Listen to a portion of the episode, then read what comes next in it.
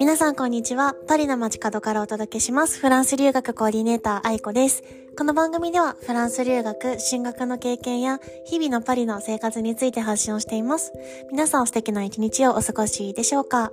はい。あの、私のコミュニティがそろそろ、あの、3週間、1ヶ月ぐらい経とうとしているところで、はい。もうあっという間だなって思うんですけど、なんか日々こうやって、コミュニティメンバーとすごい向き合って、いろんなチャレンジをしたりだとか、あの、ズームで、あの、マンツーマンでお話ししたりだとかしながら、どんどんどんどん前に進んでいるのをすごい感じていて、なんか本当に私自身もすごい学びがたくさんあるなっていうふうに思ってます。で、あの、今日は例えばこう、個人コンサル、そのコミュニティの中でもみんなと個人コンサルも入っているんですね。で、そこである方の今後の、今お仕事されてるんですけれども、フランスに留学をした方がいいのか、ワーホリを使った方がいいのか、学生ビザがいいのか、どんな方法があるかっていうのを、オプションとして5、6個ほど出させてもらって、一緒に、あの、対話をしてたんですけれども、なんかこう、やっぱコミュニティの力って大きいなって思います。やっぱり一人だと今後こういう風にできたらいいなっていう風に、まあイメージがあると思うんですけど、例えば同じ環境に私は半年後にフランス行きますとか、絶対に今年中にこれを叶えますっていう熱量が高いメンバーと一緒にいると、でその方もやっぱ周りに影響されてもっともっと前倒しでどんどん進んでいこうとか、うん、ちょっと大学、フランスの大学院に進学しようかなって新しい目標ができたりとか、本当に自分がこうしっくりくるものっていうのを、なんかどんどんどんどん見つけられていて、あ、めっちゃすすごい、あの、変化だなって思います。まださ、ね、数週間なんですけど、なんかこうやってコミュニティメンバーでどんどんどんどん、うん、お話をしたり、こう情報交換をしたり、あの、このコミュニティでは私も毎日、みんなにこう、あの、フランス語の進捗とかを聞いていて、すべてにコメントをしてるんですけど、だいたい毎日1時間から2時間ぐらいかけて、あの、コメントの返事をしてるんですよね。なんか誰が今どんな状況なのかっていうのを全部把握しながら、どんなこと頑張ってるなとか、最近こういうことが結構、あの、ルーティンになってきたなとか、うん、なんかすごいそれが生きがいというか、みんながこうやって夢に進んでいるのを、手さ、手たす、手手助けできているのが、っていうふうに感じられると、なんか今までこうやって、まあ、大変なこともフランス生活あったんですけど、なんかやってきてよかったなって結構心から本気で思えているので充実をしています。はい。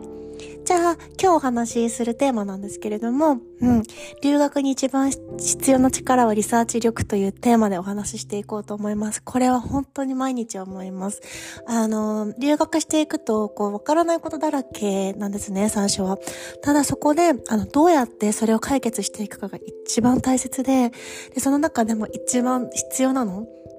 現地でこう、切り開いていくのに必要なのも絶対リサーチ力だなって思います。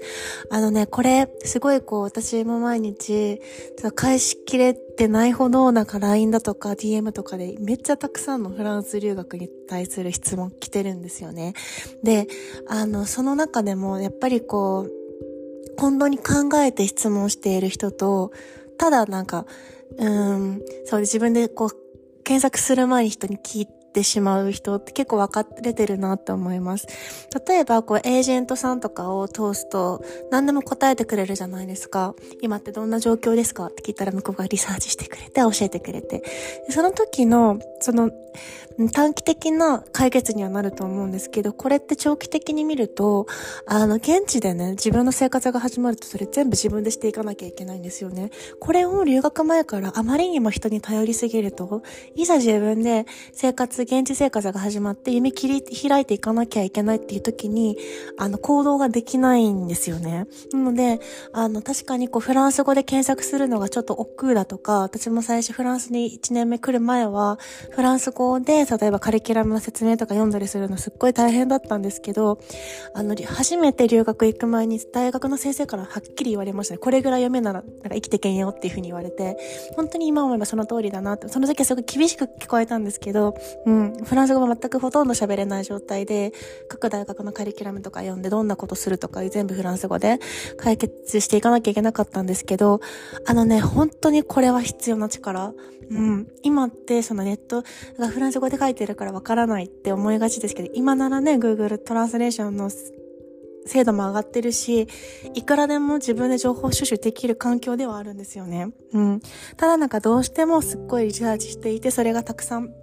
情報量になってきて、その中でこれとこれの違いがわからないとか、調べた上で自分にとって適切な方法はどれなのかわからない。それだったらすごく、あの、プロの人とか、まあ、先輩とかに聞いていくのがすごく、まあ、効率的だと思うんですけど、例えばすっごいこう、ベーシックなこと、これってどういう、